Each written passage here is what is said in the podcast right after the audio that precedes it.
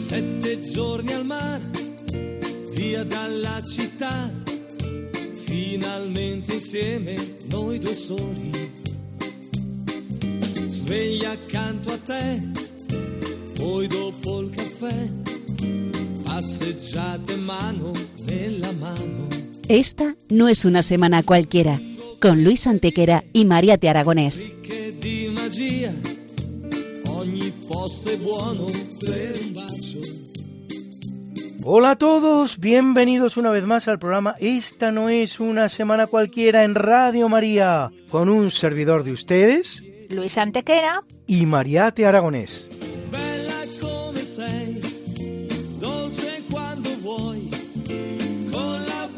Y bien, Luis, ¿qué semana nos ocupa hoy? Hoy Mariate le damos un repaso a algunos de los hechos históricos ocurridos entre un 25 y un 31 de agosto. Una semana que no es una semana cualquiera, siete días, sette giorni, como dice nuestra sintonía, en los que han pasado a lo largo de la historia cosas que ni se imaginan nuestros oyentes, porque la historia es así, mejor y más fantástica que la más increíble de las fantasías. Comencemos, pues.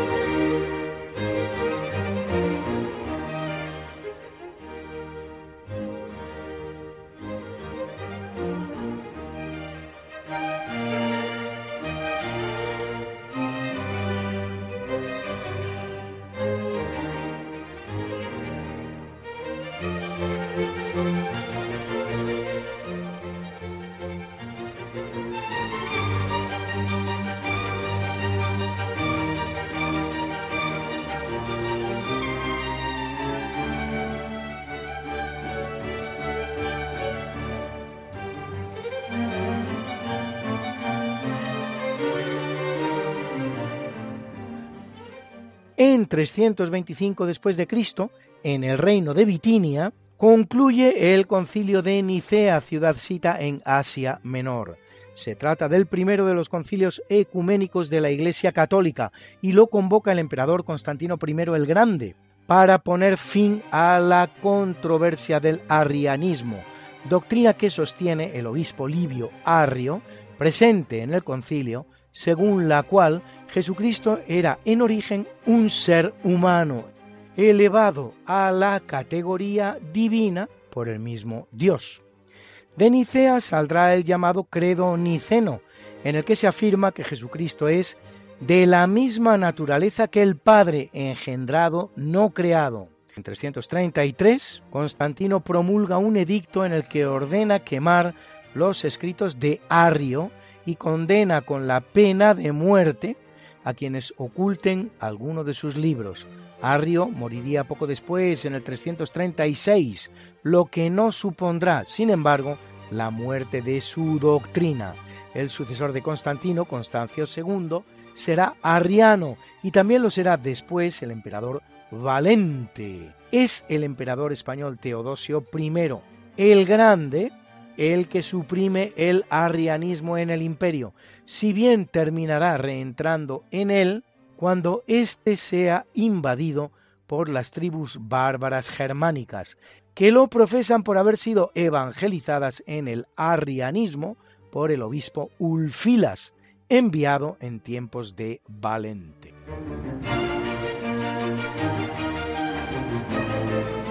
En 1272, en Montpellier, Jaime I de Aragón, llamado el Conquistador, hacia su hijo Pedro barón de Ayerbe y a su hijo Jaime barón de Jérica.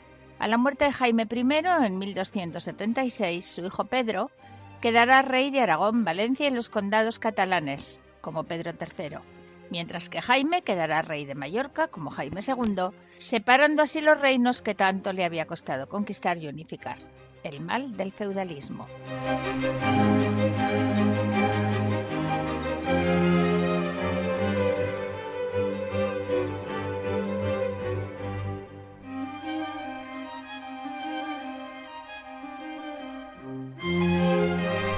En el capítulo siempre fecundo de la conquista, colonización y evangelización de América por los españoles que va a permitir a los indígenas americanos el tránsito del neolítico al renacimiento.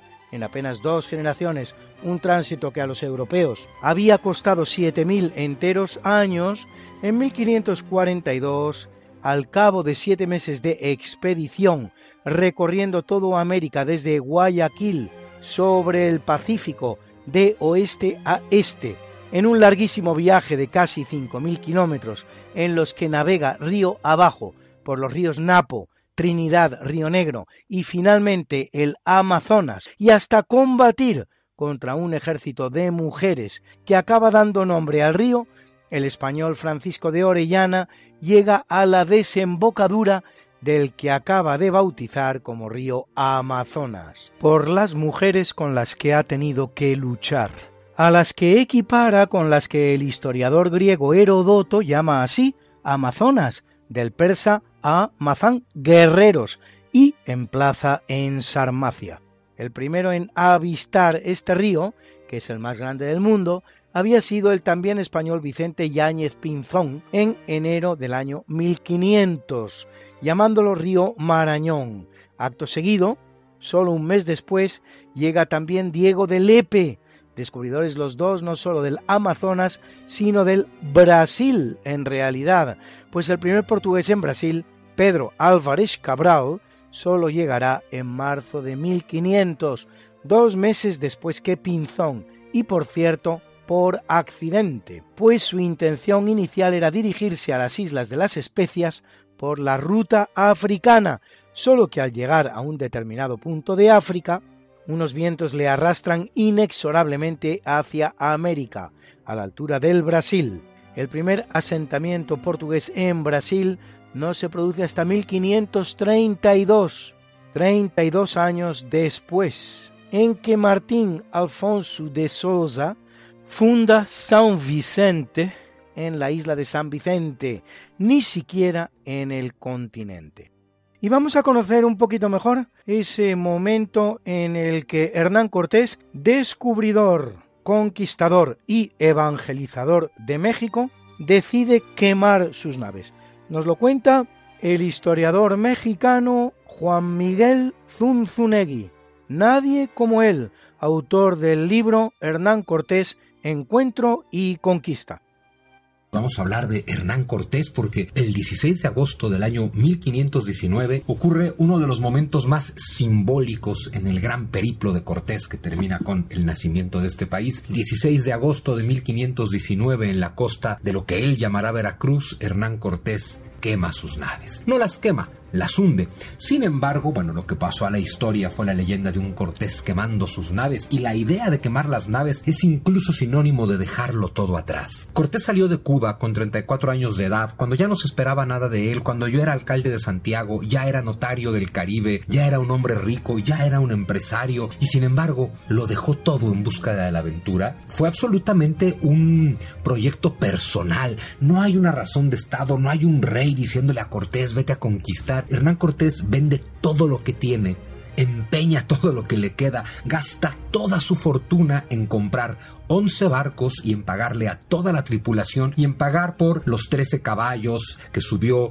las mulas, las gallinas, los costales con semillas, con granos, porque Cortés no venía a explorar y conquistar, Cortés venía a quedarse. Y sin embargo, estando en las playas de Veracruz, la mitad de su tripulación se quiere regresar. Y es entonces cuando Cortés toma esta tremenda decisión. La puede hacer, no solo es el capitán general de la expedición, es el dueño de los barcos. Y Hernán Cortés decide hundir toda su flota. A partir de ese momento, él y toda la gente que depende de él no tienen marcha atrás. A partir de ahora solo les queda triunfar o morir. Esa es la mentalidad del padre de este país, Hernán Cortés.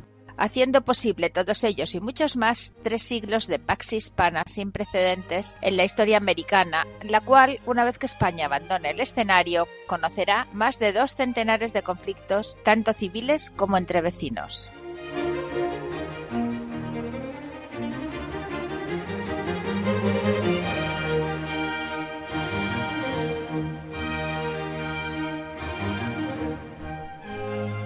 En 1580, en Alcántara, cerca de Lisboa, el ejército español al mando de Fernando Álvarez de Toledo, tercer duque de Alba, derrota a las tropas portuguesas de Antonio, conocido como prior de Crato. La victoria española sirve para instalar en el trono portugués a su legítimo propietario, Felipe II de España, convertido ahora en Felipe I de Portugal también.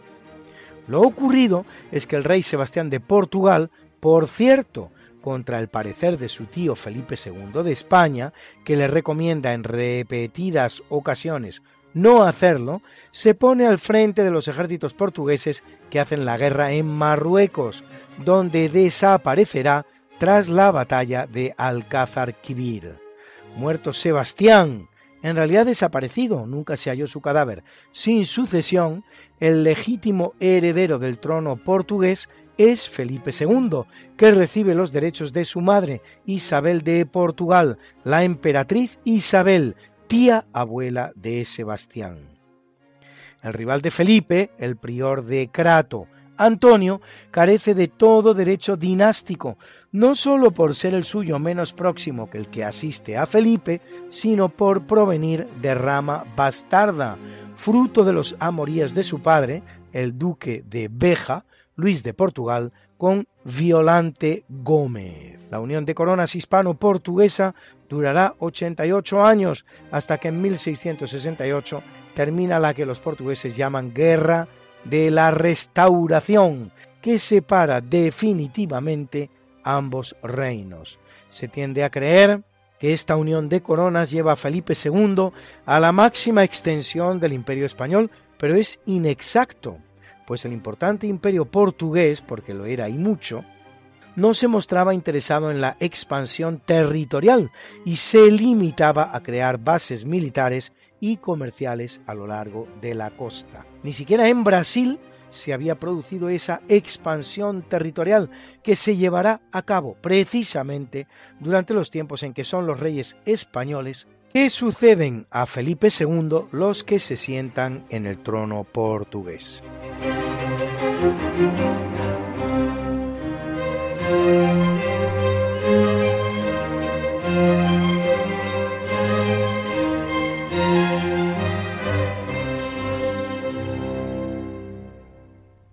En 1609, el matemático Galileo di Vincenzo Bonaiuti de Galilei, más conocido como Galileo Galilei, presenta a las autoridades de la República de Venecia un importante artefacto fabricado por él mismo.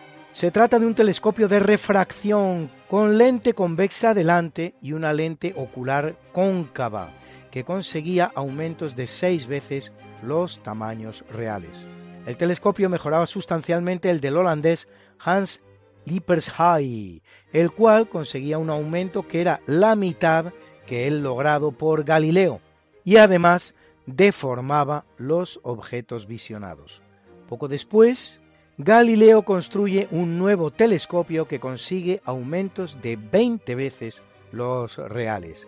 Hasta 60 telescopios construirá Galileo, con los cuales hará importantes descubrimientos como las fases de Venus, fenómeno que indicaba que este planeta giraba alrededor del Sol, y cuatro lunas que giran alrededor de Júpiter y que le inclinarán hacia la llamada teoría heliocéntrica del polaco Copérnico, partidario de que es la Tierra la que gira alrededor del Sol y no al revés, una teoría que defiende en su obra Diálogo sobre los principales sistemas del mundo, que le lleva a su encontronazo con la Inquisición romana y la condena de 1633, una condena que no fue de hoguera, como muchos acostumbran a creer, sino un simple arresto domiciliario en el que, por cierto, Galileo continuará escribiendo y llevando a cabo mucho de lo mejor de su obra, con la ayuda incluso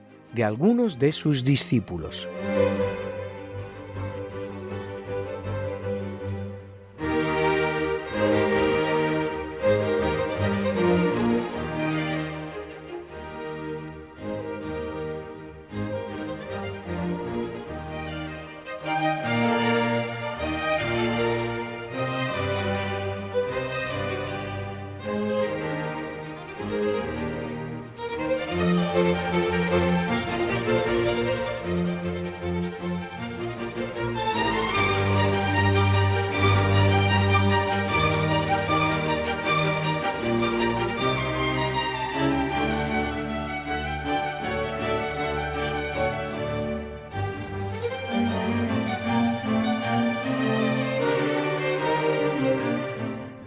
1664, Jean-Baptiste Colbert funda la Compañía Francesa de las Indias Orientales, cuyo objetivo era navegar y negociar en la zona que abarca desde el Cabo de Buena Esperanza los mares orientales y la India, y competir así con la Compañía Inglesa de las Indias Orientales y la Compañía Holandesa de las Indias Orientales.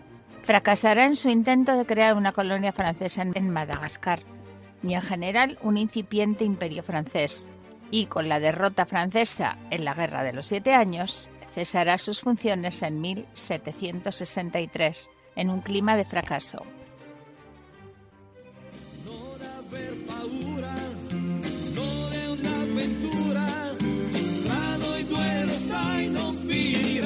Esta no es Una semana cualquiera. con Mariate Aragonés Y Luis Antequera. Historia como es. Y no como nos gustaría que fuera.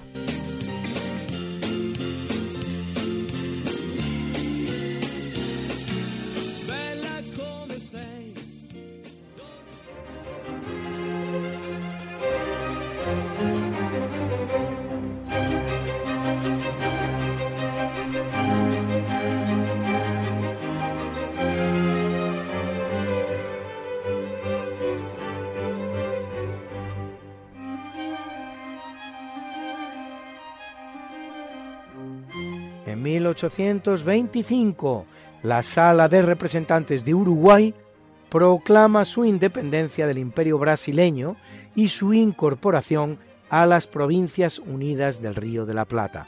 Todo había empezado cuando en 1816 Uruguay es invadido desde Brasil por los portugueses. En 1821 el llamado Congreso Cisplatino decide la incorporación del territorio a Portugal con el nombre de provincia cisplatina. En 1822 se proclama la definitiva independencia del Brasil frente a Portugal, una independencia sui generis, pues es pacífica y de hecho la dirige el mismo rey portugués, Pedro IV, que abandona Lisboa y pone su nueva capital en Brasil, reinando ahora como emperador de Brasil con el nombre de Pedro I y dejando en Portugal como reina a su hija María II. Tres años más tarde, en 1825, como decimos, los uruguayos deciden separarse del Brasil en el episodio que los uruguayos conocen como Cruzada Libertadora o también como Gesta de los 33 Orientales.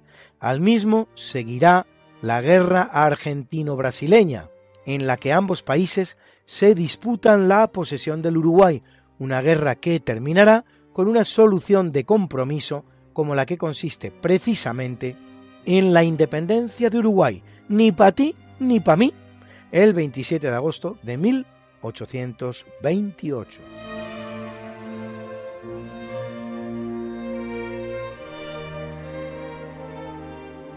En 1944, en el marco de la Segunda Guerra Mundial, París es liberado y las divisiones francesas libres entran en la ciudad seguidas de la Cuarta División de Infantería norteamericana.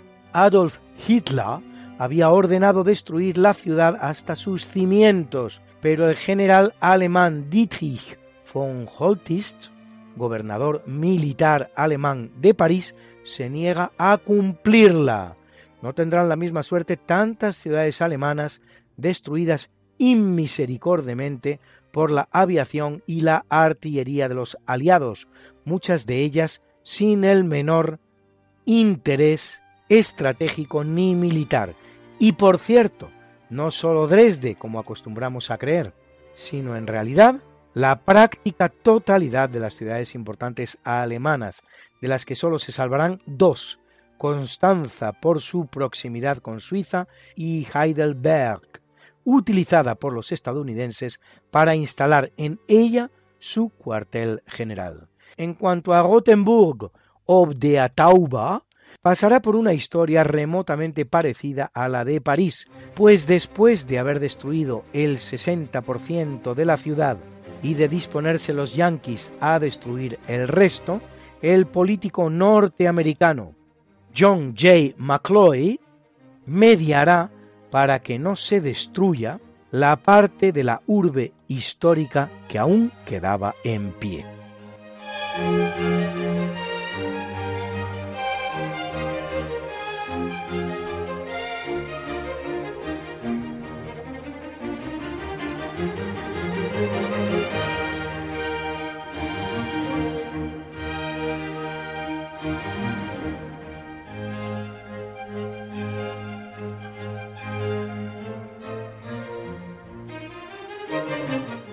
En 1953 se firma el concordato entre España y la Santa Sede, que estará en vigor hasta que en 1979, aprobada la Constitución española de 1978, ya firmada la aconfesionalidad del Estado español, se firme el nuevo concordato de 1979, en vigor al día de hoy, después de 44 años.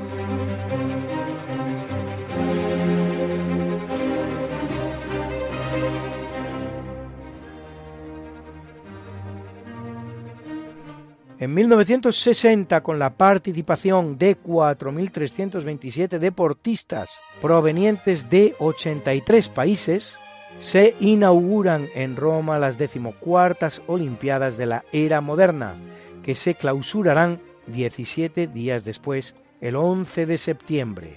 Serán las primeras Olimpiadas en las que la televisión retransmita las pruebas y las primeras también que vengan acompañadas de una edición paralímpica.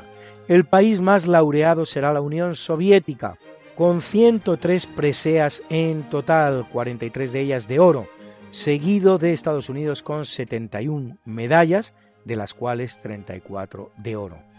El país anfitrión, Italia, ocupará un honroso tercer lugar con 36 premios, de los cuales 13 en el dorado metal la gimnasta artística ucraniana Larisa Latinina logrará tres oros, dos platas y un bronce. El regatista danés Paul Elfstrom gana su cuarta medalla de oro seguida en cuatro Olimpiadas diferentes, Londres, Helsinki, Melbourne y Roma, siendo el primer atleta en conseguir semejante proeza. La estadounidense de raza negra, Vilma Rudolph, antigua enferma de polio, gana tres medallas de oro en velocidad en pista. El etíope Abebe Bikila gana la maratón corriendo descalzo y se convierte en el primer campeón olímpico negro africano. Y Sudáfrica participa por última vez hasta que lo vuelva a hacer en Barcelona 1992, una vez terminado ya el régimen del apartheid y las sanciones que conllevará. Es curioso que Sudáfrica fuera sancionada de esa manera en tiempos tan tempranos como 1960, mientras en Estados Unidos los negros no podrán ejercer con total normalidad su derecho al voto hasta 1965 cinco años más tarde. Por lo tanto, los matrimonios interraciales estarán prohibidos en Estados Unidos hasta 1967. Sí, ha oído usted bien, hasta 1967, siete años más tarde, por lo tanto. Y todavía habrán de pasar dos años hasta que el primer estudiante negro pueda matricularse en una universidad norteamericana.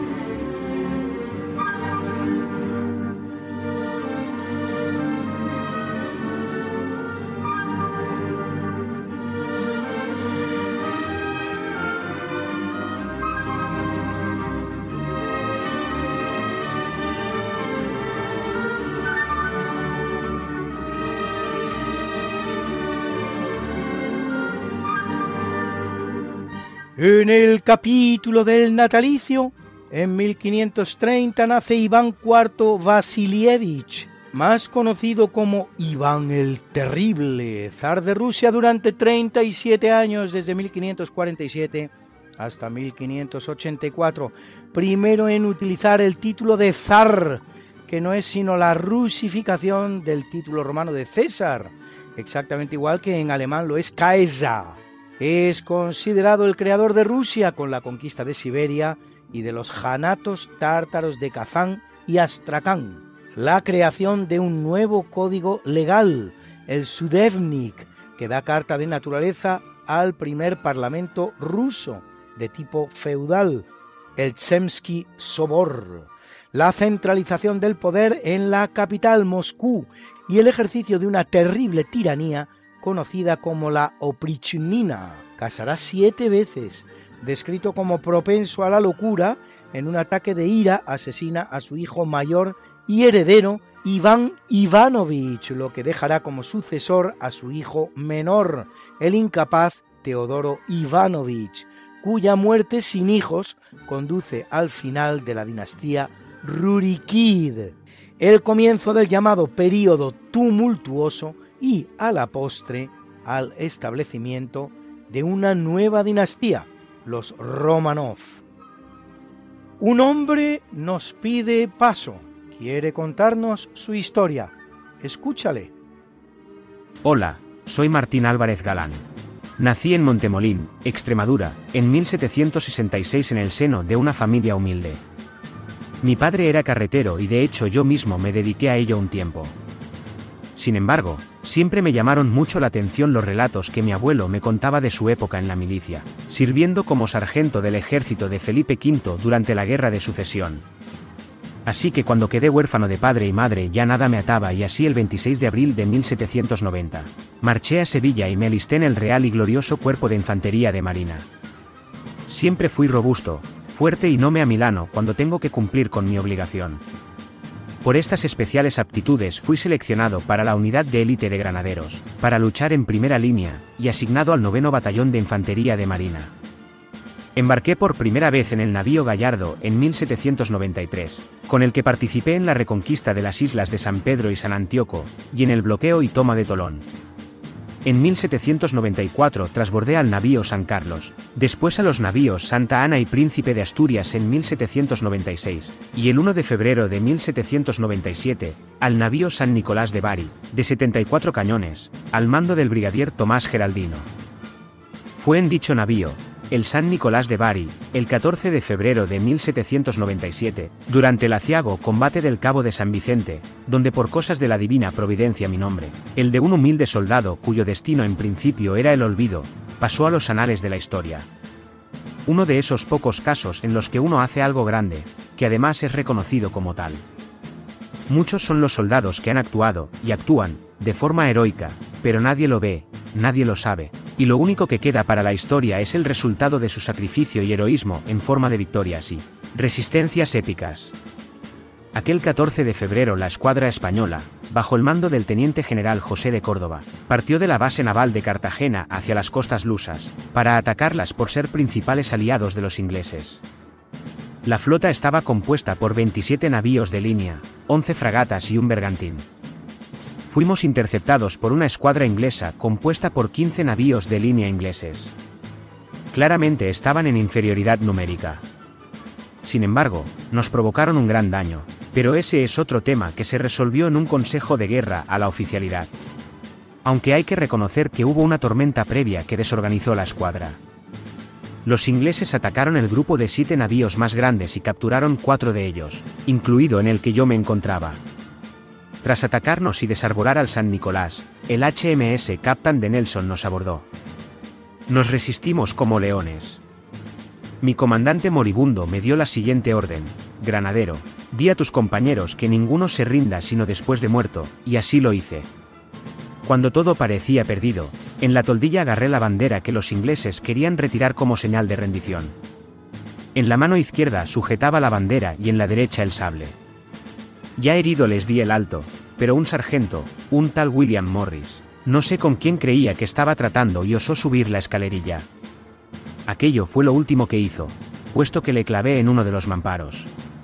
Tan fuerte lo clavé, que no pude recuperar mi sable, se lo quedó el sargento inglés. Mientras un tropel de enemigos se lanzó contra mí. No me quedó más remedio que blandir el fusil cual maza para mantenerlos alejados. Una carga de fusilería de los ingleses me hizo caer en un charco de sangre y perder el conocimiento. Me dieron por muerto, y cuando fueron a tirarme por la borda, se percataron de que aún seguía con vida. El propio Nelson mandó que me enviaran con los prisioneros a la ciudad portuguesa de Lagos, junto a la bandera que defendí, y que fuera tratado por cirujanos. Una vez restablecido, fui liberado y regresé a España, donde me presenté de nuevo en mi batallón. Mis actos fueron conocidos por Su Majestad el Rey, quien me premió con el empleo de cabo, aunque tuve que aprender a leer y escribir para ello, pues no me había hecho falta hasta ese momento, con una distinción y una pensión vitalicia. Posteriormente, embarqué en el navío Purísima Concepción y ascendí a cabo primero, llegando al puerto francés de Brest, y fallecí allí el 23 de febrero de 1801 a consecuencia de un accidente que me dañó el pulmón, degenerando en tuberculosis. Lo que son las cosas. Por lo visto, en recuerdo de mi actuación y comportamiento se estableció por Real Orden de 12 de diciembre en 1848 que hubiera siempre en la Armada un buque de más de 10 cañones con mi nombre y posteriormente, en 1878, se ordenó que mi nombre apareciese en la nómina de la primera compañía del primer regimiento, actualmente en el tercio de la Armada de San Fernando en Cádiz. Pero el mayor de los halagos que se le puede dar a un soldado es el respeto de sus enemigos, y aunque suene raro mi nombre figuraba en una casamata en Gibraltar en el que bajo un cañón español, con la inscripción, Carolus III, una placa en inglés me recordaba.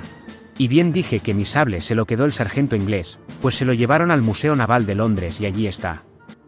Es Roberto Rey en su canal de YouTube Herramientas contra la leyenda negra.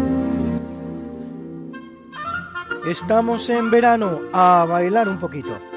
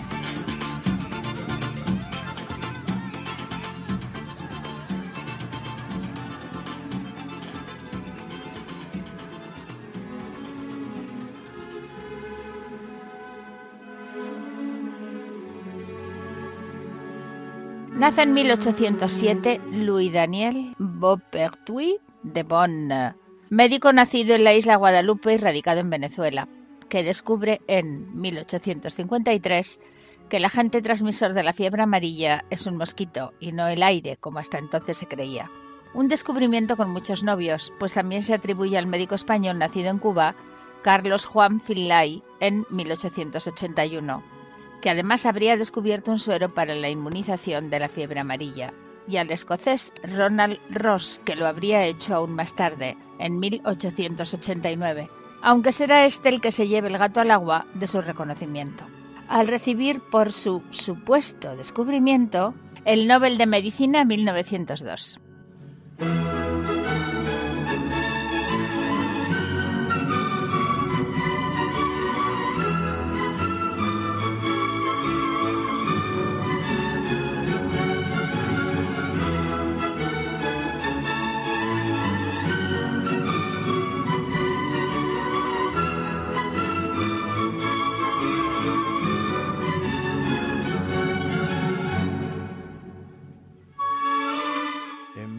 1912 nace el alemán Erich Honecker, último jefe de Estado de la llamada República Democrática Alemana, que lo es 13 años entre 1976 y 1989.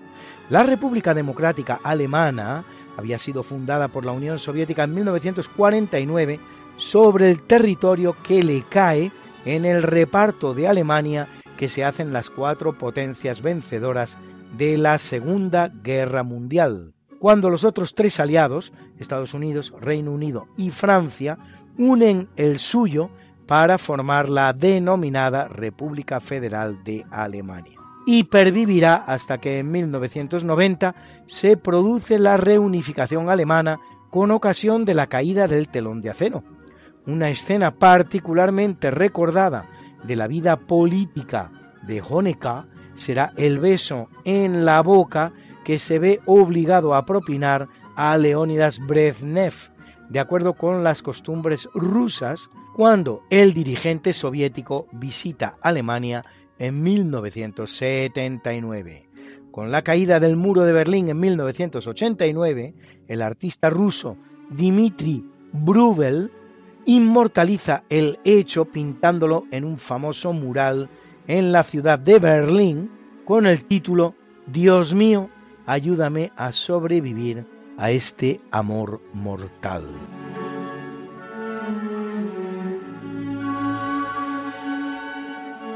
Nace en 1916 Ramón Salas Larrazábal, militar que combate con la Escuadrilla Azul que envía a España a luchar contra la Unión Soviética durante la Segunda Guerra Mundial. Pionero del paracaidismo en España, pero sobre todo uno de los grandes expertos sobre la Guerra Civil Española. Su cifra de 296.944 caídos durante la guerra, obtenida a partir del estudio de los registros civiles, es la más autorizada aportada hasta la fecha. Comparada con la de habitantes de España en aquel momento, 25 millones, arrojaría una mortandad de un 1,2% de la población.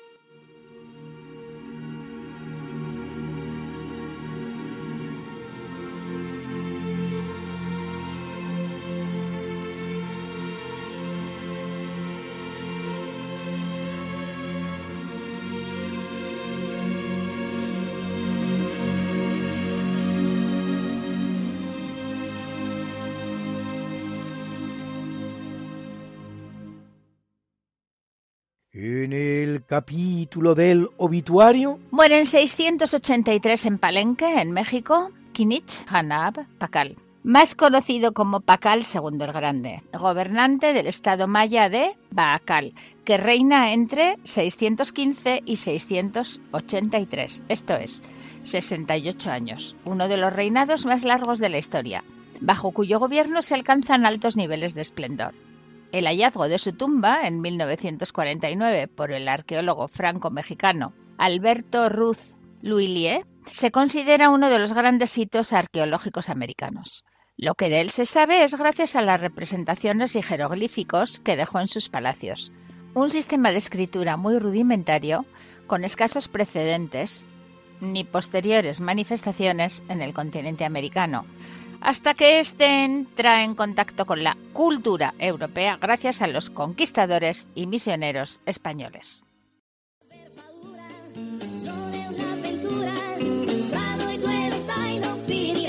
que quieres volvernos a escuchar porque no puedes esperar hasta la próxima semana, que te perdiste un programa y no te lo perdonas, que quieres mandarle el programa a un amigo tuyo al que sabes que le va a gustar. No te preocupes, todo tiene solución. ¿Conoces nuestro podcast?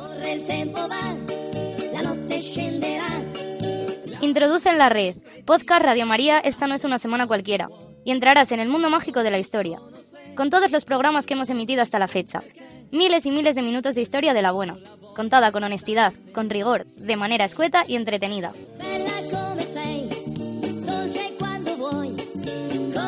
Ya sabes, el podcast de Esta no es una semana cualquiera. Para oír la radio cuando tú quieras, donde tú quieras y con quien tú quieras.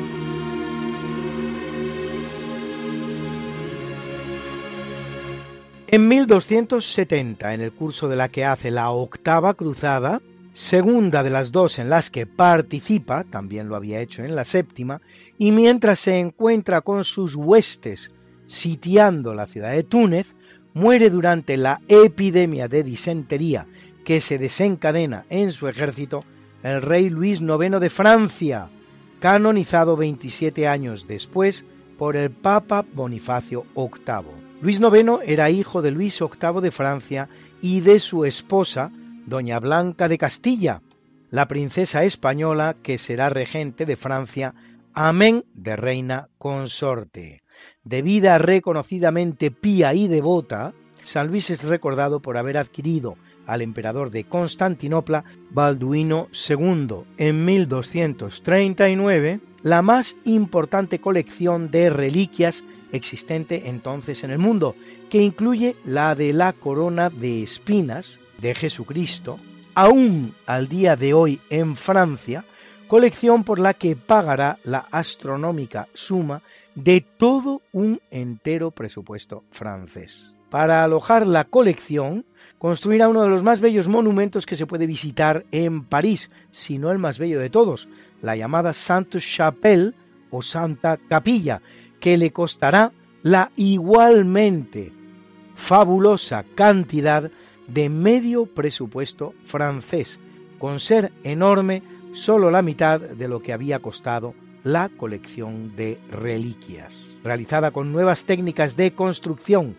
que permitirán dotarla de una maravillosa luz que fluye al interior a través de las increíbles vidrieras que jalonan todo el templo y ponen los cimientos del gótico, en su interior no se extrañe usted de ver por doquier las armas de Castilla, al fin y a la postre las de la gran reina que era la madre de San Luis, Doña Blanca de Castilla, que no sólo era reina consorte de Francia, sino que había sido reina regente también del reino durante la minoría de edad de su hijo.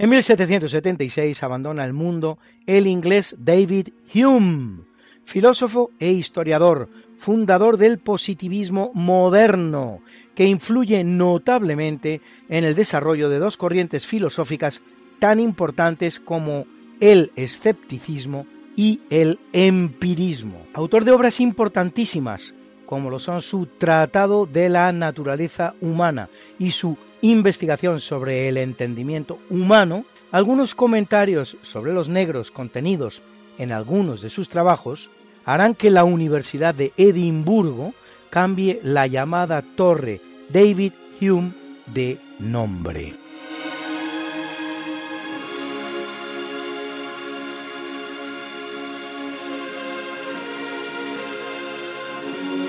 Muere en 1822 un personaje singular en extremo, el alemán Friedrich Wilhelm Herschel, anglofonizado como William Herschel, pues a Inglaterra se desplaza con 19 años y en Inglaterra triunfa. Astrónomo que descubre el planeta Urano y dos de sus lunas, dos lunas de Saturno y hasta 2.500 galaxias.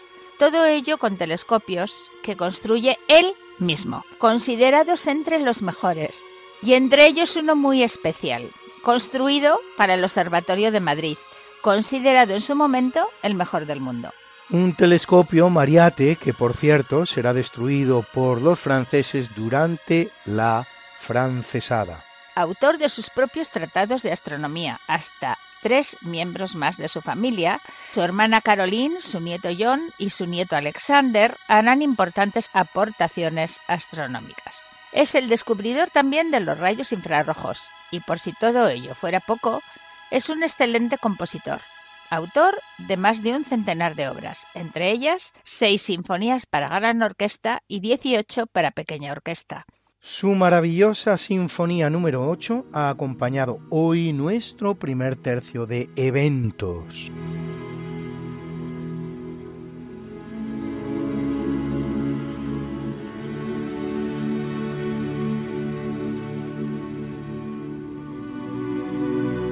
Corriendo el año de 1867 fallece Michael Faraday, físico y químico británico, uno de los grandes científicos de todos los tiempos, miembro de la Royal Society de Londres, inventor de la primera dinamo y descubridor de la inducción electromagnética, el diamagnetismo y la electrólisis, así como inventor de lo que él llamó dispositivos de rotación electromagnética, auténticos precursores del actual motor eléctrico. En el campo de la química, Faraday descubre el benceno, investiga el clatrato de cloro, inventa un antecesor del mechero de Bunsen, el sistema de números de oxidación e introduce términos como ánodo, cátodo, electrodo o ión.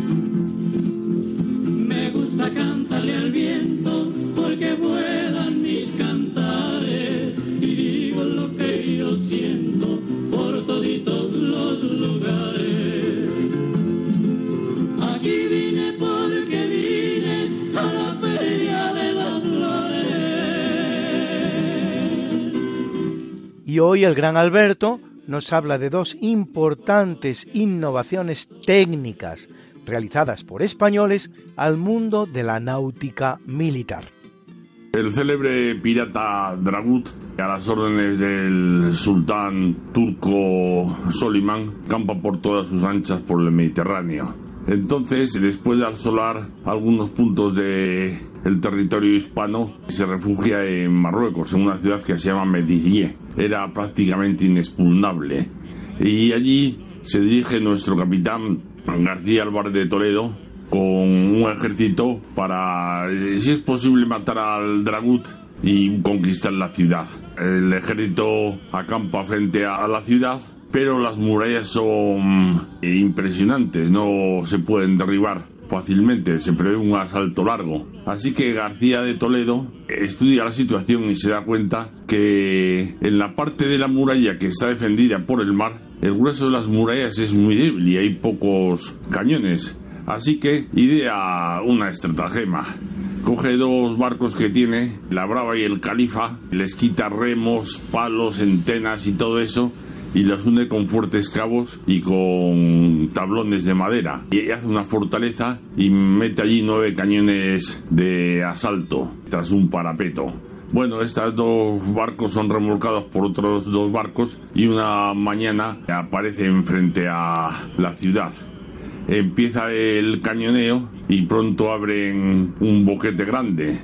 Entonces, desde las dos naves que estaban remolcándolos empiezan a saltar soldados de infantería, entran en la ciudad, la toman y a Dragut solo le da tiempo para huir de la ciudad. La victoria es completa, si exceptuamos que Dragut ha escapado, pero es un punto de abastecimiento muy importante y que queda desbaratado para los turcos. También se considera que hay, hay tres puntos claves en el Mediterráneo, Gibraltar, Constantinopla y esta ciudad, Medellín. Bueno, esta es una innovación técnica que hacen los españoles, que son las célebres baterías flotantes. Otra innovación técnica que también hacen los españoles por mar es debida a otro español del señorío de Vizcaya.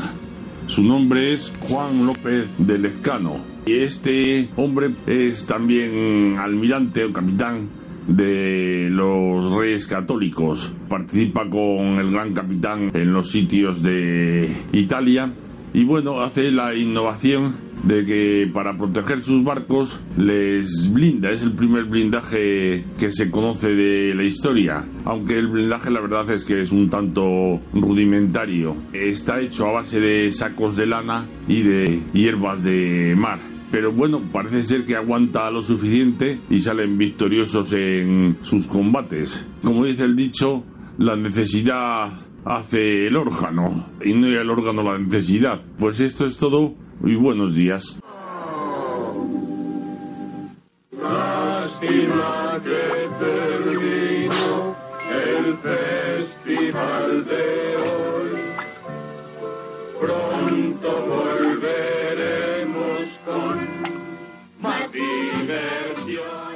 Y sí, amigo, nada que podamos evitar. Nuestro programa se acaba una vez más. Pero recuerda.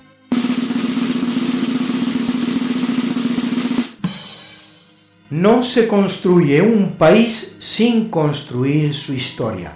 Por eso, los que quieren destruir un país empiezan por destruir su historia. Ludovico Antiguo. Y de igual manera que hacemos siempre, presentamos a continuación y para terminar la mucha buena y variada música que nos ha acompañado una vez más. Y en el tercio de eventos, la Sinfonía número 8 en Do menor de William Herschel, que interpretó para nosotros la London Mozart Players, dirigida por Matthias Bammert. En el natalicio hemos escuchado las danzas húngaras de Johannes Brahms, que interpretaba la London Festival Orchestra y dirigía Alfred Schultz, y en el obituario ese maravilloso adagio para cuerdas de Samuel Barber, que tocaba la New York Philharmonic Orchestra, dirigida por Leonard Bernstein. Nos ha acompañado también en nuestras pausas musicales la lambada de Ulises Hermosa, interpretada por el grupo Kaoma.